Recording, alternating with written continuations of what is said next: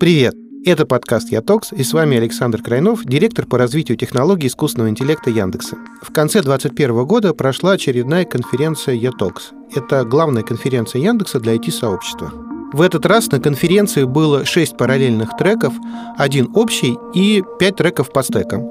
Все треки с этой конференции доступны на YouTube, а часть из них мы решили выложить в виде подкаста. Я думаю, все знают, как у нас в стране прекрасно с потребительским банкингом. По сравнению с нами в остальном мире все выглядит довольно уныло и как воспользоваться этой возможностью, как с нуля сделать успешный финтех в Европе, вот обо всем об этом нам расскажет Александр Губочкин из Революта. Всем привет, меня зовут Саша, я продукт-онер в Революте, и не так давно мы запустили на рынок э, новые кредитные продукты, и мы занимались их разработкой чуть больше года. Это был долгий, довольно комплексный проект, э, в котором было много особенностей внутренней архитектуры, которые нужно было учесть, еще больше особенностей регуляции в разных странах, в Европе.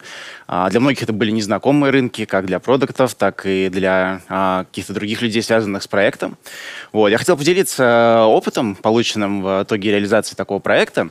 Но на самом деле, и, собственно, это как бы есть тема доклада, а, но у него есть некий подтекст. На самом деле доклад про неопределенность и про работу с этой неопределенностью. Потому что представьте ситуацию. Вот э, вы продукт, у вас закончился предыдущий проект, к вам приходят с э, новым и говорят, ну, смотри, у нас уже есть продукты А, Б, С, и мы хотим зайти в эту новую нишу. Ну, можешь там придумать детали и реализуй. Собери команду, ну, ты знаешь, давай, ты уже, уже там работал с какими-то продуктами. Что делать, куда идти, с чего начинать? Э, очень страшно может быть. А, если не знать, что на самом деле тебя ожидает от начала и до конца, какими инструментами можно пользоваться, чтобы все это реализовать.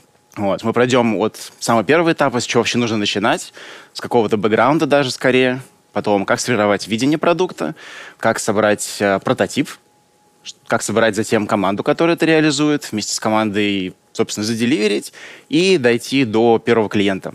Вот так вот по чуть-чуть э, на каждом этапе мы разберем, как можно через все это проходить.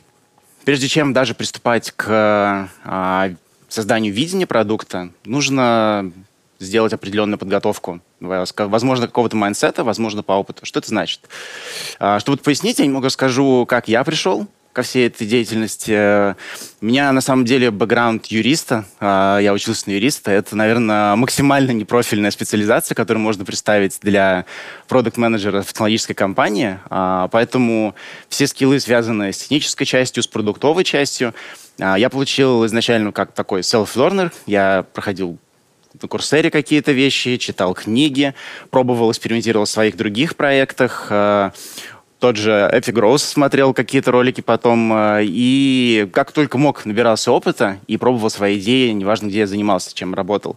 А работал, на самом деле, я и в консалтинге, я работал в банке, то есть я понимал э, после этого, как работают банковские процессы, как работают технологии, увидел первые релизы, первые оценки каких-то инициатив. После всего этого я пришел в Рокетбанк, где а, был тоже проект по созданию кредитного продукта с нуля, где была только идея. И потом очень похожая структура была в Революте, где только-только зарождался кредитный проект, и нужно было с нуля разработать, придумать и реализовать. А, да, еще, может быть, чуть подробнее про Револют, кто не слышал, а, чтобы понимать просто контекст. Это международный суперап финтеховский. Вот, что это означает? Что во-первых, он присутствует в очень многих странах, от Японии до Штатов э, и по всей Европе. И продуктов очень много. Это важно понимать, потому что это создает сложности в существующей архитектуре как технической, так и продуктовой, в которой необходимо ориентироваться и которая накладывает определенные ограничения на создание новых продуктов. Ну, вот, возможно, ваша ситуация чем-то похожа, зависит от масштабов. А, и, соответственно, очень много команд, очень много людей, все работают из разных стран, это полная удаленка, у тебя могут инженеры находиться в одной стране, другая команда в другой, дизайнеры в третьей, ты как продукт в четвертой. Вот, то есть это добавляет там некой неопределенности, сложности взаимодействия. И все это необходимо, конечно, э, учитывать. И Исходя из этого всего, как бы из этих особенностей бэкграунда, я пришел к э, такой структуре, какой вообще набор определенных навыков необходимо иметь продукт человеку. Прежде всего, это предметная область. в которой ты работаешь со своим продуктом. Необходимо понимать и особенности технических продуктов, это и UI-UX часть, такой фронтенд больше, и бэкэнд, безусловно. Необходимо четко понимать, как работают твои процессы, если есть какие-то алгоритмы, как они работают, как приходят от одного результата к другому, как обрабатываются данные. И, конечно, индустрия, в которой ты работаешь, тебе тоже необходимо понимать, что именно ты делаешь, как это отличается от конкурентов, что остальные все делают, надо ориентироваться. И дальше коммуникации. Сверхважное, сверхважное направление. Тебе необходимо коммуницировать со своей командой, тебе необходимо коммуницировать со стейкхолдерами, необходимо просто тим-менеджмент какие-то скиллсы иметь. И, конечно, лидерские навыки. На самом деле это очень-очень-очень важно, потому что ты не просто управляешь командой, не просто управляешь ресурсами. Ты работаешь с реальными живыми людьми, тебе необходимо их мотивировать, необходимо понимать их проблемы, стараться их решать, по крайней мере, насколько хорошо это может получаться. И problem solving — это абсолютно универсальный навык, я считаю. Он подходит для любой специализации, для любого направления, но для продукта он просто стоит в корне всего, и о нем а, чуть подробнее. В чем основа продукт-солвинг подхода? Прежде всего, шаг один — надо сформулировать ту проблему, которую ты собираешься солвить, которую ты собираешься решать. Это может быть проблема, может быть вопрос. Самое главное, что ты понимаешь четко, что именно надо разрешить, и это видение, это понимание с тобой разделяют все остальные участники проекта, стейкхолдеры и так далее. Второй шаг — ты структурируешь подход к ее решению. Ты разбиваешь его на какие-то ветки, на какие-то шаги. И третье, приоритизируешь. Ты можешь приоритизировать выработанные решения, ты можешь приоритизировать те шаги, которые тебе необходимо вот в рамках твоей структуры пройти, чтобы решить. Всегда, всегда идет постоянно приоритизация всего. Это больше половины, наверное, работы продукта — это вечная приоритизация, и чтобы эти приоритеты понимали с тобой все остальные участники проекта. Говорить непосредственно обратно про, если создание продукта, вот, я для себя выработал фреймворк, который себя заключает этапы создания видения, создания прототипа, управления командой, software development lifecycle, и э, приоритизация этого всего проходит через различные стадии собственно, релиза вашего продукта. Первый, первый, первый шаг. У вас есть какое-то направление. Вам сказали, что, ну, давай, в моем случае это были кредиты. И сказали, ну, мы хотим запустить кредиты. Они, ну, ты знаешь, там есть какие-то срочные кредиты, кредитные карты, овердрафты. Ну, надо как-то, ты подумай, что клиенту больше нужно, и как-то сформулируй это все, запланируй. Ну, хорошо, как бы. А как, а, а куда идти? А, на самом деле есть а, очень много подходов, мой любимый и проверенный на практике опыт э, — это фреймворк так называемый 3К. А, если кто как-то сталкивался с различными бизнес-кейсами или, возможно, где-то в консалтинге, то существует много стратегических фреймворков, как анализировать рынок, как анализировать конкурентов, всякие 4P, силы Портера и прочее. Это все абсолютно валидные фреймворки, а, но чтобы в них не запутаться, надо очень хорошо четко понимать, что именно ты с ними делаешь. Здесь э, четко ты охватываешь все необходимые тебе вещи, чтобы сформировать value proposition свой. Э, ты формулируешь проблему. Что за value proposition мы хотим принести нашим клиентам? Что это будет за продукт? Чтобы это разобрать, прежде всего, смотрим на клиентов. Кто наши клиенты? Какие у них проблемы? Какие у них желания? И главное, какое у них поведение? Чтобы все это исследовать, проводить глубинные интервью, опросы, можете фокус-группы проводить. Люди говорят одно, и это супер важно, но вы должны в том числе смотреть, как они себя реально потом ведут.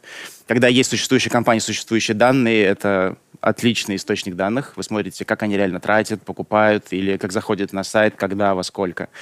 Вот. Вы все эти вещи аккумулируете и понимаете, лучше вставляете картину клиента. Оформляете это в виде персон, а, и много других можно здесь таких подинструментов выделять, но прежде всего вы понимаете детально все про своего клиента. Второе, вы смотрите своих конкурентов. Окей, они работают с этими клиентами, на которых я сейчас смотрю. Что они для них делают? Как они решают их проблемы? Какие вещи они делают хорошо? Где они на самом деле делают не очень? Чем мы можем воспользоваться? А, и в этой части вы изучаете не только непосредственно конкурентов, вы изучаете конкурентную среду. Вопросы с регуляциями, какие-то внешние влияния на ваш рынок. Вот это вы смотрите все здесь. Опять же, структурируете, раскладываясь на какие-то ветки исследования, проверяете, но получаете полную картину своего конкурентного окружения. Обязательно смотрите на свою компанию. Вы смотрите, какими компетенциями мы обладаем, что сейчас мы уже делаем хорошо, за что нас любят клиенты, а в каких вещах мы пока что, возможно, еще недостаточно хороши, и тогда новый вопрос, а как нам это компенсировать. Составив картину вот этого всего, вы можете сформировать value proposition. И они могут быть разные. Вы можете формулировать несколько разных концепций. И вы начинаете дальше приоритизировать и оценивать. Хорошо, вот эти вещи, эти продукты мы можем делать в этой нише. Но что именно мы хотим из всего этого делать? К этому есть разные подходы. Самый, наверное, популярный фреймворк оценки приоритизации инициатив — это RISE, может быть, э, тоже известный многим. А, то есть это метрика, это скор, который вы высчитываете, перемножая охват, эффект, уверенность в результате, и делите это на трудозатраты, которые вам необходимы, э, собственно, для реализации той или иной задачи. В итоге по всех этих математических манипуляций получаете какой-то скор и, упрощенно говоря, берете просто топовые задачи, в зависимости, опять же, от того, сколько вы трудозатрат можете себе позволить. Но мысль, которую я хочу, чтобы отсюда вынесли, это Райс — это не панацея, это не единственный подход. Я, работая в Home э, видел скор-карту, которая состояла из чуть ли не 10 различных параметров, которые выводил итоговый скор на приоритизацию инициатив. А, сам я большую часть времени пользовался абсолютно простым э, скором из матрицы трудозатраты эффекта. И просто, окей, все, что в правом верхнем углу, самый максимальный эффект при самых низких трудозатратах, вот это мы и возьмем в первую очередь. Все остальное отбрасываем. Идея в том, чтобы этот скор имел смысл для вас и для ваших стейкхолдеров, чтобы вы все были на одной странице, что именно вы делаете и почему именно так. И все были с этим согласны. И последняя здесь мысль, что эту вещь можно пересматривать. Вы ее просто держите рядом, держите на ней инициативы. Она может использоваться как для крупных продуктовых направлений, так и на самом деле каждую инициативу точно так же можно разбивать и оценивать. И мы все понимаем, почему мы берем ту или иную задачу сейчас, спринты или нет. Окей, вы сформировали видение, здорово. Вы понимаете, что это за продукт, какую ценность он приносит. И теперь вопрос, а как объяснить, как же на самом деле он работает? Как составить со своим э, техлидом план проекта, как разбить его на эпике? Перед этим необходимо понимать, как работает прототип, и как вы, как продукт, должны уметь его целиком и полностью самостоятельно составить и им управлять. А, очень популярная модель э, по работе с прототипами, так называемый MVC фреймворк, и э, он себя подразумевает целостную картину, где вы показываете как внешнюю часть, view, это то, с чем, собственно, взаимодействует клиент, интерфейс. Это может быть мобильное приложение, может быть э, сайт. А, есть контроллер, это такая такой бэкэнд вашего продукта. Он э, показывает, э, как работают алгоритмы какие, с каким инпутом они работают, какой, наоборот, output они потом предоставляют. И модель. Это, по сути, структура данных. И чтобы это составить, э, на самом деле можно использовать абсолютно разные инструменты. Можно работать абсолютно с любым редактором визуальным. Это может быть хоть PowerPoint, в идеале это Figma или Sketch, который вы можете передать потом вашим дизайнерам. А, но на самом деле для начала подходят и простые варфреймы, даже нарисованные на листке бумаги. Это уже неплохо для начала обсуждения прототипов. За этим должен лежать контроллер. А, я работаю на Excel либо Google Sheets, соответственно, неважно, любой спредшит, который показывает, какие данные мы берем, какие формулы мы используем, чтобы их обработать, и какой конечный результат мы хотим передать обратно пользователю, как обратная связь. А, и, соответственно, модель помогает просто также в любом спредшите показать, какие данные мы должны хранить для того, чтобы работать с хранением данных, с историей, с последующей отчетностью. Когда у вас есть эта штука, вы можете смело ее обсуждать хоть с инженерами для планирования технической реализации уже с помощью языков программирования, так и с остальными участниками проекта, с юристами. Точно так же можете это обсуждать. Прототип вам позволяет на доступном для всех языке обсуждать очень-очень-очень целостно ваш продукт и то, как его реализовывать. Собственно, а с кем обсуждать? Как выглядит эта команда? Кто в нее входит?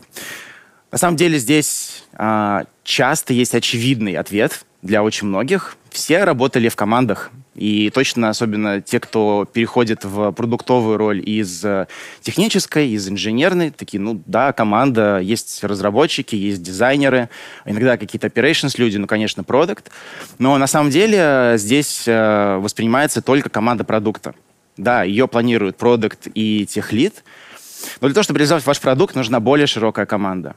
И здесь, э, как продукт, вы должны видеть и составлять команду проекта. Это все сотрудники компании, которые так или иначе вовлечены в реализацию вашего проекта. Это могут быть юристы, финансисты, опять же, operations какой-то, логистика и много разных других людей, которые не входят в вашу непосредственно продуктовую команду. Они с вами не планируют спринты, скорее всего, но вы постоянно с ними взаимодействуете. И нельзя ни в коем случае терять из виду стейкхолдеров. Стейкхолдеры — это все прочие люди, которые, скорее всего, совсем практически никак не участвуют в реализации вашего а, продукта, проекта, но они на него могут оказать самое-самое сильное влияние. Это могут быть внутренние стейкхолдеры, топ-менеджмент, очевидно, да. То есть они могут прийти каждый со своим мнением, что я считаю, что надо делать так или вот так. Поэтому необходимо постоянно тоже их держать в синке. И есть внешние стейкхолдеры. Это могут быть акционеры, это может быть вообще регулятор, где вы для реализации своего продукта, как это было у нас, а, вам необходимо решать вопросы с лицензиями и разрешениями, когда это происходит, в какие сроки. Даже если вы как продукт непосредственно с ним, с регулятором, например, не взаимодействуете, вам необходимо про это помнить, эту ситуацию мониторить и постоянно а, находиться точно так же в полном синке. Для этого можно использовать разные тоже такие подинструменты, про которые можем говорить. Э, э, например, карта управления стейкхолдерами, матрица управления стейкхолдерами. Здесь уже каждый для себя тоже выбирает. Ключевой подход тот же. Формулируем проблему, как мне реализовать свой проект, кто мне для этого нужен, что мне нужно, чтобы они сделали, в какие сроки. И также потом это решаете. Да, из практики, например, это из э, Рокетбанка. Как раз планировал я э, команду проекта, то есть это не продуктовая команда, это не инженеры а, и не дизайнеры, а все, кто нам был нужен для того, чтобы э, свой кредитный продукт реализовать. Смысл в том, что вы составляете примерно такую карту, ее точно так же показываете всем вашим стейкхолдерам, все согласовываете, и вы все видите, опять же, полную картину. Собрали команду, движемся вперед. Delivery. А, про это на самом деле Миллион есть докладов. Здесь ваш ключевой фреймворк э, — это, скорее всего, Agile Delivery. Вы планируете спринты, вы разбиваете задачи на эпики, эпики на сторисы. Вот здесь я не буду подробно останавливаться на этой части методологии, но я хотел бы отметить, и опять же, исходя из своего опыта реализации продуктов, проектов, следующие вещи. Есть проблемы, которые часто для себя продукты не формулируют. А когда не формулируют, они их не структурируют решения, и поэтому часто не могут решить в системной манере. Первая часть — размер команды. Это действительно часто большая боль. И она может пойти не так а, в обоих направлениях. Бывает слишком маленькая команда, которая пытается сделать слишком много, поэтому постоянное выгорание, все работают слишком много, скорее всего, не успевают делать все вовремя, и в итоге никто недоволен. А, есть слишком большие команды, и э, тут с двух сторон подход. Слишком большие с точки зрения того, что людей много, а задач на них мало. Это, конечно, хорошая проблема, которую можно иметь, но она случается реже. В моем опыте это бывает ситуация, когда команда большая, много инженеров, но при этом очень ну, один продукт. Например, в моем э, опыте была ситуация, где я был один на 18 человек непосредственно команде. Проблема в том, что ты начинаешь очень-очень сильно терять а, в качестве. Ты перестаешь понимать ситуацию, ты находишься в рассинхроне с своей командой, ты в рассинхроне как с точки зрения delivery чисто рабочий, продуктовый, но, наверное, еще больше проблемы ты в рассинхроне чисто человеческом. Ты не успеваешь как бы понимать, э, как вот живые люди в своей команде, как они работают, чем они вообще в повседневной жизни дышат, можно сказать, какие у них проблемы, кто сейчас, кому нужно, может быть, дать какой-то отпуск уже уйти, или наоборот, э, кто как раз перерабатывает, а кто сидит и на расслабоне очень мало деливерит. Это все необходимо делать, поэтому 7 человек норма управляемости. А, почему 7? Ну, то есть э, многие знают про... А, почему в дизайне, например, есть 7 элементов, да, это связано с оперативной памятью человека, что просто 7 разносторонних, не связанных между собой вещей человек физически может правильно воспринимать и запоминать. С управлением людьми то же самое. Плюс-минус 2 в зависимости от того, как э, ваши особенности устроены. И такой еще важный момент, он больше для продуктов, инженеры его точно все знают, так называемый закон Брука. Проекты, как проектам и свойственно, начинают задерживаться и опаздывать. Вы в последний момент что делаете? Накидываете еще больше инженеров в команду, чтобы они побыстрее это все разработали, больше людей быстрее сделают. Нет, так не работает, подтверждено. Чем больше людей в опаздывающий проект вы закидываете, тем еще сильнее проект опоздает. Блокеры огромная извечная боль абсолютно всех э, продуктовых команд. Блокируют все, постоянно всех. Внутри команды дизайн, фронтенд, бэкенд и внешние блокеры. Если со внутренними блокерами еще все более-менее научились э, хорошо работать, дизайн сначала, затем э, обсуждаем API, фронтенд свою делает, часть бэкенд, планируем спринты, все нормально. Часто проблема — это внешние блокеры. Особенно в комплексном проекте, в существующей экосистеме. Вы не делаете продукт в вакууме. Вы завязаны на другие команды, вы завязаны на их roadmap ы, и поэтому, конечно же, надо с ними синхронизироваться. У них свои roadmap ы, у них свои приоритеты. Не только продукт со своими синхронизируются командами, но и с командами других продуктов тоже. Важно, не забываем. Лицензионные блокеры, та же самая вещь, про которую я говорил, про внешних стейкхолдеров. Очень-очень может быть, что получение вами разрешения а, может затянуться. Так было в нашем проекте. Мы разработали свой MVP, на самом деле, достаточно быстро. И планировали уже его запускать, но при этом у нас были ограничения лицензионные. Мы не могли запуститься так быстро, как хотели. Вовремя это предвидя, мы расширили свой скоп, и к моменту уже реализации мы добавили еще больше фичей, еще сделали лучший, более friendly интерфейс и запустили в итоге более лучший проект. Но а, только зная вовремя, вы можете грамотно это планировать. И последняя и самая важная часть э, в Delivery — это проблема, как выпустить качественный продукт. И здесь э, ответ такой. Вы раскладываете, как часто тестировать, что тестировать, какие э, и какими cases, собственно, надо все это проверять. Релиз нужно как можно чаще. Нужно вам, как продукту, видеть все платформы, и бэкэнд, и фронтенд, насколько позволяют технические возможности тестировать и приложения, тестировать какие-то алгоритмы, нельзя опираться только на QA-инженеров, если они у вас есть, отлично, или на автоматизированное тестирование. Необходимо самому постоянно-постоянно проверять качество. Я видел кучу продуктов, которые на рекламе выглядят очень классно, везде обвешаны в метро, скачивать наше приложение, скачиваешь, а оно не работает. Ну, то есть все, это как бы вы убили все, весь свой бюджет на рекламу, на привлечение, просто потому что недостаточно качественно проверили. И, собственно, как мы подойдем к запуску? Здесь э, мы разложим эту историю на два параллельных трека, которые нам как продуктам необходимо вести и мониторить. С одной стороны, это готовность вашего продукта. Это может быть отдельная фича, которую вы уже сделали, вы можете начать ее тестировать. Супер, релизим, тестируем. Потом продукт может дойти до стадии MVP, Minimum Viable Product. Это означает, что это уже целостный продукт. Он работает от анбординга до конечного какой-то точки, где клиент либо офбордится, либо пользуются постоянно каждый день. И финальная стадия — это MLP. То есть это минимум lovable продукт. И в революции, например, это один из главных принципов запуска продукта. Нельзя выпускать просто MVP. Недостаточно, чтобы продукт работал. Необходимо, чтобы продукты любили.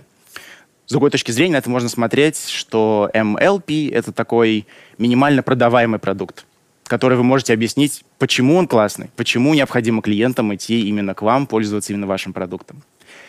Параллельно с этим у нас идут стадии запуска. Это стадии запуска с точки зрения открытости. Кто вообще, в принципе, может пользоваться вашим продуктом? Это могут быть закрытое тестирование в команде, закрытое тестирование в компании, ограниченное тестирование по приглашениям по вейтинг-листу, а, с внешними клиентами. Или, например, это могут быть friends and family, только по рекомендации от сотрудников. Кто-то может по инвайту э, запилиться и пользоваться им. Или э, это полный открытый свободный доступ, где все, уже каждый за, заходит и пользуется продуктом как хочет. Тоже пару примеров, соответственно, с практики, как это работало. А, например, в Рокетбанке, как только появилась возможность пойти что-то купить в кредит, что мы сделали? Пошли в соседнюю шавуху, э, и, собственно, кредитная шавуха было очень классно. Это выглядит как совсем что-то незначительное и небольшое, но для команды это был какой-то космос. То есть это самая настоящая разрешенная транзакция не за собственные деньги, а за деньги от банка. Вот, пошли шутки, как теперь эти кредиты возвращать. Это ж как можно было закредитоваться. Цели, целевые кредиты, кредиты можно выделять на эти цели. И это одна из важных частей, на самом деле, которую надо понимать про такие запуски. Не только для тестирования, но и для мотивации всей команды. Вы видите результат своей работы. Особенно в сложных проектах, которые в существующей экосистеме, с существующими ограничениями, в том числе по качеству запуска, можно очень долго делать. Наша разработка заняла реально больше года. Если мы больше года ждали первого результата своей деятельности, ну, все бы, наверное, окончательно расстроились и демотивировались. Первая кредитная транзакция в революте. Как только мы ее сделали, вот, в Москве уже была ночь, и я на Яндекс Такси поехал домой в кредит, тоже за счет компании, только тут, к сожалению, пришлось потом возвращать. А, а следующие стадии мы делали через такие этапы. Мы открыли waiting-лист прямо внутри приложения, сказали, что, ребята, скоро будет такой-то запуск, ребята, это клиенты в этом случае, а, пожалуйста, присоединяйтесь к нашему waiting-листу. Потом из этого waiting-листа мы уже делали ограниченный постепенный-постепенный запуск в зависимости от того, как мы видели а, готовность а, нашего целевого продукта. И в конце, да, все, мы уже запустили сайт, открыли лендинг, сказали, приходите теперь все, мы готовы к запуску. Вот, собственно, и увидели первых клиентов, а, и на этой ноте такой небольшой по скрипту на всю эту тему. Вот этот фреймворк, про который я сейчас проговорил, который сам по себе состоит из таких подфреймворков, которые еще можно разбивать на какие-то подшаги, это и есть тот самый problem-solving подход. Вы ставите какой-то вопрос, проблему формулируете, разбиваете ее на составные части — решаете их, и у каждого может быть на самом деле свой. Вот. То есть что это означает? Problem solving, как я сказал, абсолютно универсальный навык. Подходит абсолютно всем. Для продуктов он просто критичен. В любой непонятной ситуации обращайтесь к problem solving. Непонятно, что делать, давайте сформулируем, в чем именно заключается наша проблема. Мы ее сформулировали, разложили дальше на какие-то составляющие. И что очень важно, большинство этих проблем, с ними уже кто-то когда-то сталкивался, скорее всего. Поэтому для этого и придумали фреймворки. Велосипед изобретать не нужно. Смотрите, какие есть фреймворки, что говорят другие люди, что пишут в интернете, как они решают эти задачи. Пробуйте. Но при этом, да, тоже необходимо не забывать, ни одного нету фреймворка, который работает безотказно в каждой ситуации. Ваша ситуация, скорее всего, особенная, поэтому применяйте здравый смысл, берите фреймворк, но адаптируйте его, применяйте из него какие-то элементы, но не забывайте, опять же, про свои особенности, про свой здравый смысл. Спасибо большое, Саша, за рассказ. Я для себя вдруг осознал, что, наверное, нету такого второго места, как финтех, где столь высока цена ошибки в разработке. С вами был Саша Крайнов, это подкаст «Ятокс», и я напомню вам, что в этом сезоне у нас 9 выпусков подкаста по итогам конференции «Ятокс 21». Пока!